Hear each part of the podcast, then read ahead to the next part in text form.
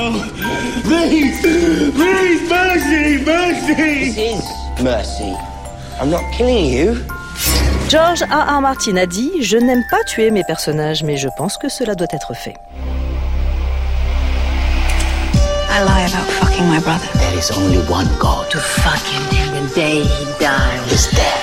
Kill them all! Winter is coming.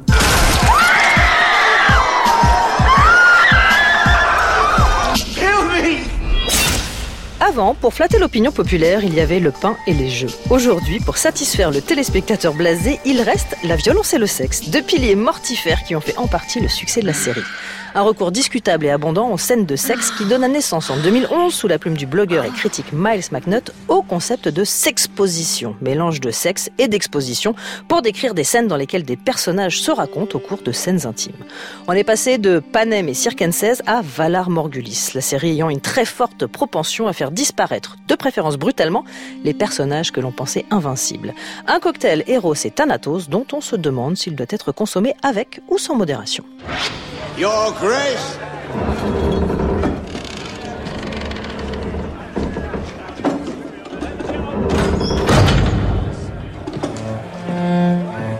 Charlotte Bloom, vous êtes journaliste spécialisée série. Game of Thrones est une série qu'on peut qualifier très facilement de violente et d'amorale. Est-ce qu'elle a rapidement dû faire face à des réserves, à des polémiques? Bah forcément, hein, parce que tout, je crois qu'il y a à peu près tous les trucs horribles qui puissent arriver, qui arrivent. Euh, du plus petit spectre au plus grand. On a euh, des infanticides, des viols, de la torture, des meurtres. On a quand même une femme enceinte qui se fait poignarder dans le ventre.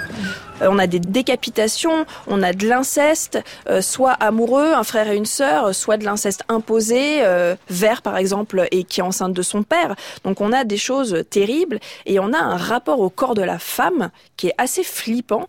J'avais trouvé cette petite phrase du New York Times qui date de 2011, donc du début de la série, qui disait Si l'hiver arrive, pourquoi diable les femmes de Game of Thrones ne mettent-elles pas de vêtements? Excellente question, mais elles n'ont jamais froid, ces femmes, c'est formidable. Et en fait, on se rend compte que tout ça, c'est comme des, des petits euh, bonbons scénaristiques pour faire plaisir aux plus pervers euh, d'entre nous et aux plus pervers des scénaristes. C'est pour ça que c'est important de rappeler qu'il n'y a pas beaucoup de femmes, ni à la réalisation, ni à l'écriture. Donc, ce qu'on appelle le female gaze, le regard d'une femme euh, sur une scène ou sur une histoire, bah là, euh, il est quasi inexistant. Donc, euh, on peut regretter euh, toutes ces scènes. Ce qui est aussi assez étonnant, c'est que certaines des scènes très violentes, je sais pas, par exemple, le viol de, Cer- de Cersei par Jaime, son frère jumeau, euh, il n'est pas euh, écrit comme ça dans le livre. Et qu'en fait, il y a des choses qui ont été transformées pour l'arrivée sur euh, à l'écran, comme si quand on le montrait dans une fiction télé, il fallait être encore plus violent que la violence. Et George Martin lui-même, je ne dirais pas regrette, mais en tout cas parfois s'étonne, en voyant des scènes qu'il a écrites devenir dix fois pires une fois qu'elles sont passées sur l'écran.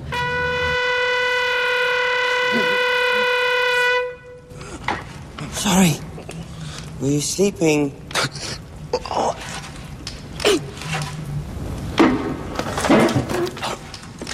so let's play a game.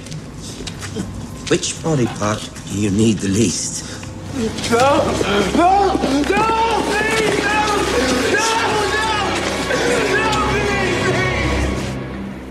le seul truc un peu positif, c'est que tout doucement, cette amoralité, cette violence gratuite, elle s'est transformée et que euh, les femmes ont pris du pouvoir, donc elles ont été moins agressées que euh, il y a eu un rééquilibrage, c'est-à-dire que les hommes aussi en ont pris euh, pour leur grade. On pense au pauvre Sion Greyjoy qui s'est fait torturer, pauvre gamin, parmi les pires euh, scènes de la série. Donc c'est violent, c'est amoral, mais à la fois c'est une série HBO.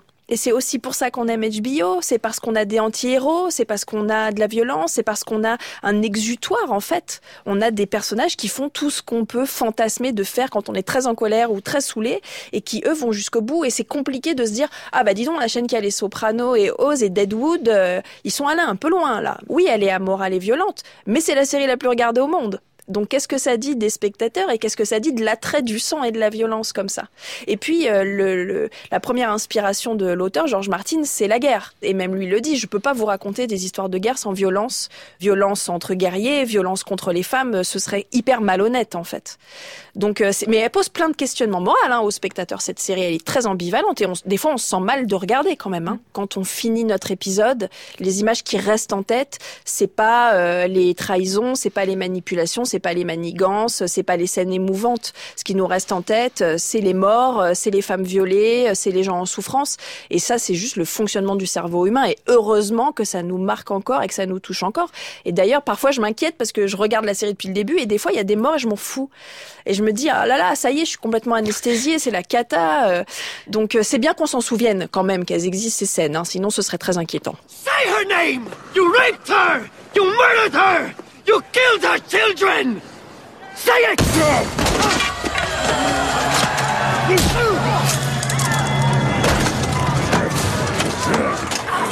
Elia Martel. I killed her children. Then I raped her. Then I smashed her head in like this.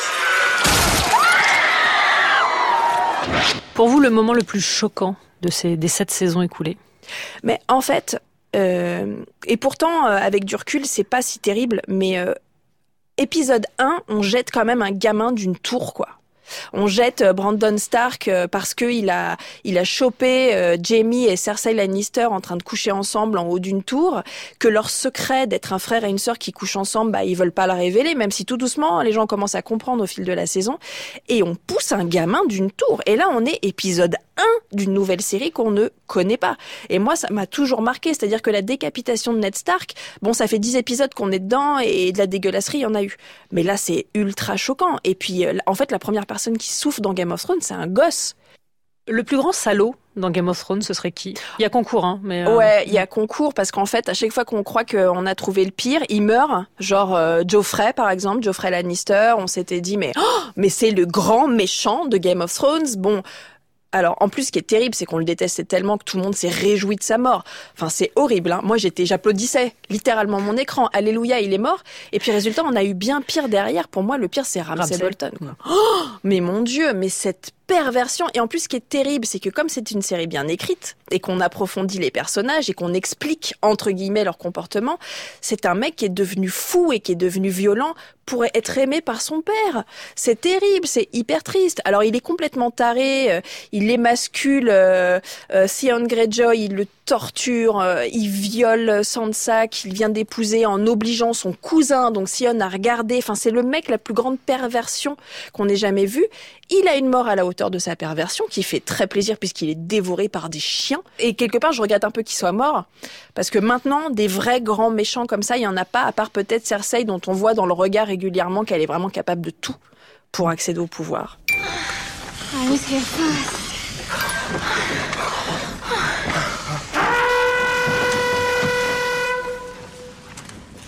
I'm sorry.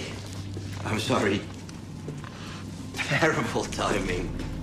Perrine Kenson, vous êtes journaliste spécialisée ciné et série. Est-ce que le, hum, l'usage des scènes de sexe dans la série, au fil des saisons, a changé? Totalement. C'est vrai qu'il y a, une, il y a une, presque une prise de conscience, j'ai envie de dire. Il y avait finalement assez peu de scènes de sexe qui étaient euh, consenties ou euh, qui étaient euh, de l'ordre de, de- de- du rapport amoureux, du moins. Le sexe est, est plus un outil dans Game of Thrones pour dominer, pour soumettre, pour se soumettre aussi.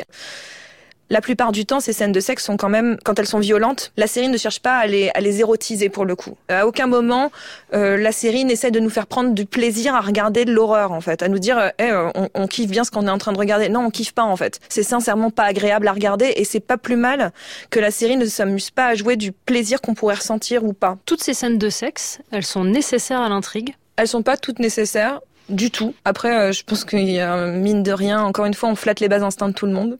Et le sexe, euh, comme la violence, euh, ça fait vendre. Et ça fait regarder. Et mine de rien, quand on va regarder un épisode de Game of Thrones, bah, c'est pas les épisodes où ça papote le plus qui nous intéressent, hein, c'est vraiment ceux où d'un seul coup il se passe quelque chose d'un petit peu transcendant, d'un peu, d'un peu, d'un peu violent, qui nous sort de notre quotidien. C'est sûr que quand c'est trois personnes autour d'une table qui discutent politique, on a un petit peu plus de mal à se concentrer. Euh, donc c'est vrai que ça, vient relancer l'attention du spectateur.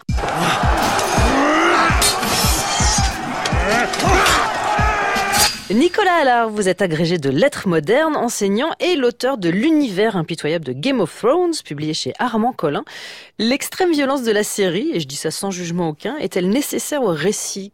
La, la, violence ici euh, correspond tout d'abord à la vision que George Martin se fait du Moyen Âge. Le Moyen Âge est fondamentalement une période violente dans laquelle la violence effectivement est aussi bien physique, verbale que sexuelle. Donc c'est avant tout euh, cette mise en œuvre de la violence qui a été voulue par par George Martin. Cette violence, c'est un rappel finalement de notre bestialité, de notre incapacité à être totalement des êtres bons et rationnels. On peut en citer deux notamment qui sont qui sont particulièrement célèbres. Geoffrey Oui. Ramsay Oui, voilà, vous avez tout dit. Et leur mort d'ailleurs est de ce point de vue-là euh, assez assez jouissive pour le spectateur, tant ces personnages-là euh, justement sont des symboles non pas finalement de ce qu'est l'humanité, puisque a priori très peu d'êtres humains euh, sont semblables à ce qu'ils peuvent être, mais ce sont des personnages qui sont simplement monstrueux, qui sont là pour montrer à quel point l'être humain, par moment, peut devenir effectivement un monstre pire finalement que des animaux sauvages.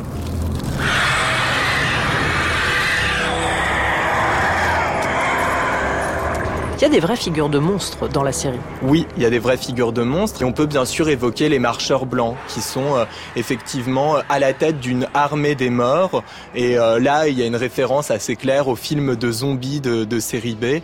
Et euh, on voit bien que l'humanité elle se confronte aussi bien à elle-même que à ce qui peut être monstrueux. Et si l'on veut interpréter d'ailleurs cette armée des, des morts on pourrait dire que c'est presque comme si l'humanité eh bien était victime de sa propre violence, puisque finalement, ce qui lui est opposé, c'est une armée des morts. Donc, comme si finalement, la violence appelait la violence au sein de, de cette série. Pour autant, est-ce qu'il est juste de résumer la série à la série de la violence et du sexe? Non, c'est beaucoup trop euh, limité. D'ailleurs, on peut constater que euh, après la première saison, où la, dans laquelle la, la, violence et le sexe étaient en fait des marqueurs, euh, la violence et le sexe euh, deviennent beaucoup plus secondaires. Je pense notamment au sexe, puisque pour donner un chiffre précis, dans la première saison, on voit 33 personnages nus à l'écran. Dans la dernière saison, la saison 7, ils ne sont plus que 6. Donc c'est bien la preuve que justement, c'était avant tout un marqueur pour que le spectateur comprenne que cet univers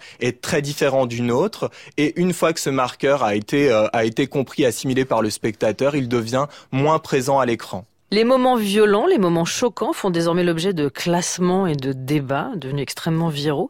Euh, si je vous demande pour vous le moment choquant le plus significatif, ah, je dirais que ça reste malgré tout euh, les noces pourpres, mm. parce que les, les, deux personnages de Kathleen et de Rob Stark sont particulièrement attachants, et tout est préparé pour que l'on puisse penser qu'ils vont avoir encore une destinée assez importante dans la dans la série.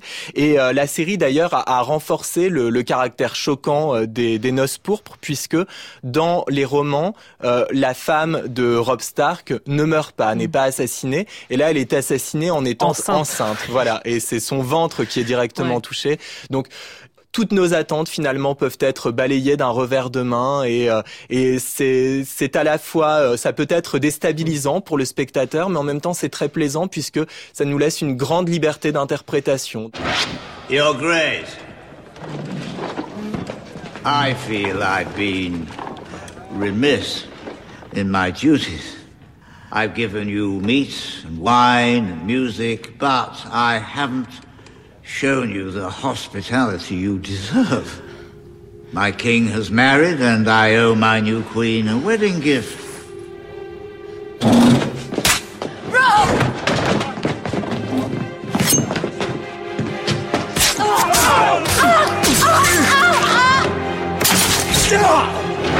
Marie Turcan, vous êtes journaliste, rédactrice en chef de Numérama et membre de l'ACS. On a parlé de la violence. Le sexe dans Game of Thrones, c'est un outil d'aliénation ou d'émancipation?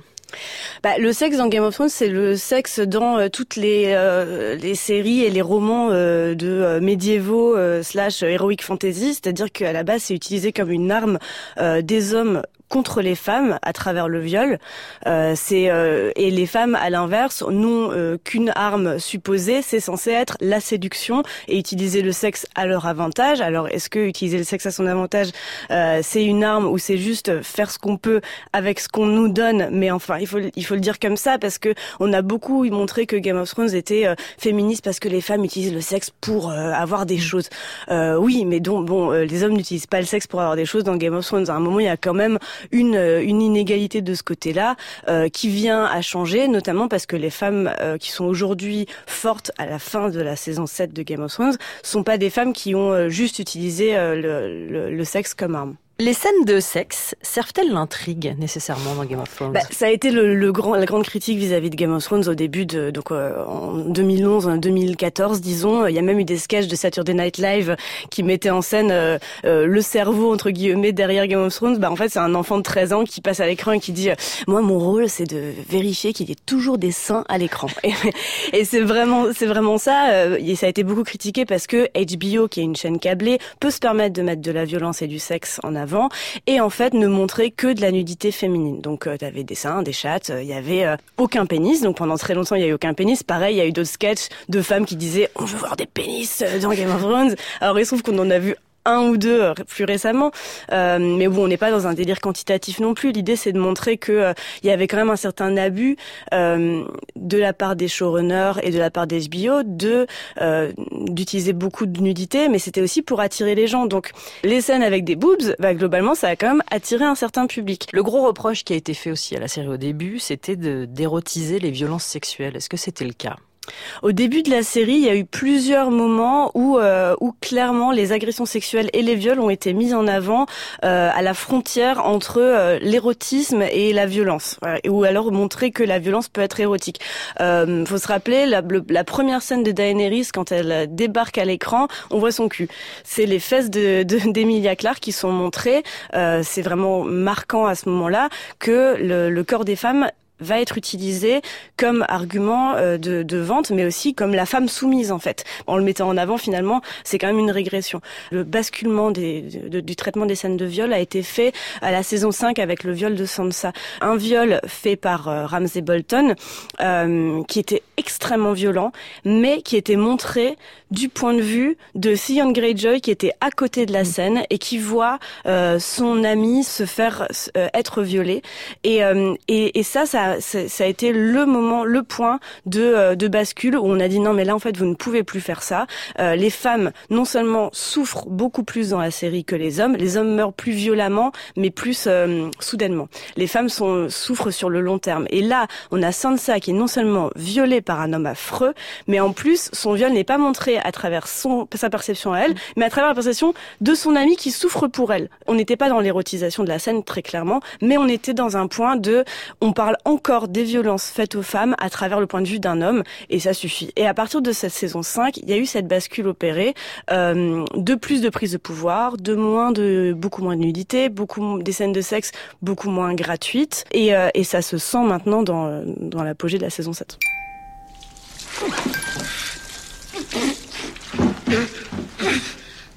Confess. It felt good beating me, starving me. frightening me, humiliating me. You didn't do it because you cared about my atonement. You did it because it felt good. I understand. I do things because they feel good. I drink because it feels good. I fuck my brother because it feels good to feel him inside me. Lie about fucking my brother. Marianne Chaillant, vous enseignez la philosophie, vous êtes l'auteur de Game of Thrones, une métaphysique des meurtres aux éditions Le Passeur. Est-ce que le bien et le mal sont des notions qui ont leur place dans la série? Oui, sauf qu'on y propose plusieurs réponses. C'est ça qui fait toute la richesse de cette saga dont on mesure en ce moment, dans ces quelques jours qui précèdent la diffusion de la saison 8, on mesure à quel point elle est populaire, à quel point elle crée un engouement sans précédent. Et c'est précisément parce que euh, cette série ne répond pas de manière euh, univoque ou euh, trop caricaturale à la question du bien et du mal. Il y a des personnages qui sont des méchants dans cette série, mais même les méchants ont leur côté lumineux. Et les personnages positifs, on va dire, ont aussi leur part d'ombre. Et toutes les questions d'éthique, que ce soit la question de la prostitution, de l'euthanasie, du suicide, de l'inceste, des thèmes extrêmement modernes, alors qu'on se passe dans un univers qui, qui pourtant a l'air de se dérouler dans une forme de Moyen Âge toutes ces questions d'éthique sont traitées avec nuance, avec subtilité. Et il y a les partisans du pro, il y a les partisans du contrat, c'est très nuancé. C'est ce qui fait la richesse de cette saga. À quoi euh, la série fait-elle appel chez les spectateurs en mettant en scène du sexe et de la violence, voire les deux mélangés? Alors on pourrait dire, ça, ça, pourrait être une réponse assez simple, hein, elle serait pas la première à surfer là-dessus, que ça permet une forme de sublimation. C'est la thèse que Freud développe euh, à propos des œuvres d'art en général, qu'elles permettent euh, aux spectateurs, à l'artiste, lui-même, mais aux spectateurs en retour d'éprouver en les regardant une forme de réalisation de leur propre pulsion refoulée. Ce qui voudrait dire que nous autres spectateurs de Game of Thrones, nous avons beaucoup de pulsions à sublimer. Bon, ça peut être une première lecture. Je pense aussi que tout simplement, on prend goût à cette série parce qu'elle est au-delà du, du fil narratif de savoir qui va monter sur le trône de fer. Elle nous fait réfléchir sans que l'on s'en rende compte à des tas de questions essentielles. On réfléchit à l'existence de Dieu, on réfléchit à l'existence de l'âme, on se pose des questions euh, que dois-je faire? Quelle est la bonne action? Euh, Est-ce qu'on peut être heureux ou pas? Est-ce que les hommes sont méchants? Comment faut-il faire avec la, nature humaine? Et cette série les développe sans qu'il y paraisse. Euh, on retient de cette série, évidemment, vous l'avez dit, hein, la violence et le sexe à outrance. Ces deux questions peuvent rebuter certains. J'entends plein de fois des gens dire « moi je peux pas, cette série c'est trop violent ou c'est trop cru, c'est trop sexuel » comme si la violence et le sexe étaient euh, des prétextes, des choses qui étaient faites pour attirer euh, le spectateur. Elle prend position sur une question euh, l'homme est-il naturellement bon ou naturellement mauvais? Et selon la réponse que vous donnez, bah, ça implique pour vous-même une certaine façon d'agir. Clairement, on voit que George Martin et les scénaristes de Game of Thrones semblent dire que l'homme est un être mu par des passions égoïstes, donc un être plutôt mauvais, et que si on veut survivre dans les jeux du trône, il faut savoir s'adapter à cette méchanceté naturelle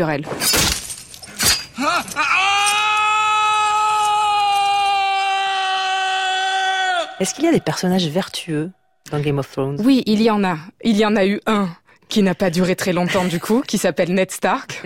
Lui, clairement, il incarne une forme de vertu. Alors, il y a un, un, un héritier, même si on a appris récemment, ce n'est pas un spoil, hein, euh, qu'il n'était pas son héritier direct, c'est Jon Snow, qui lui aussi incarne une forme de, de, rigueur, de droiture morale proche de la morale kantienne.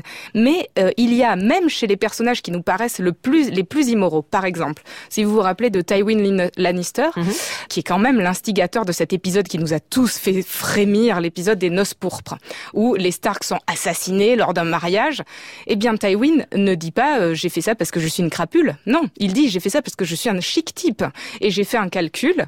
Je préfère tuer 10 Stark dans un mariage plutôt que de tuer 10 000 personnes dans une guerre.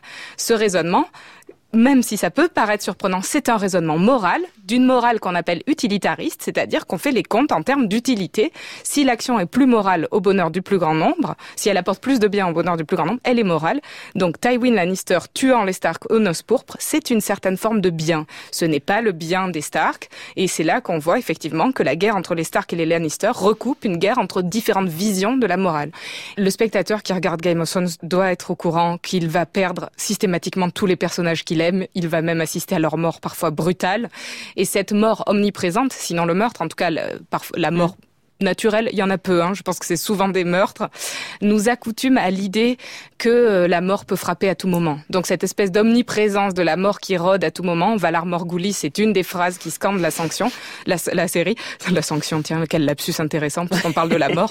ben justement, justement, Valar Morghulis essaie, mais manifestement ça n'a pas encore marché sur moi, de nous dire que la mort n'est pas nécessairement une sanction, mais un événement naturel de la vie qu'il faut apprivoiser comme une chose qui va nous arriver.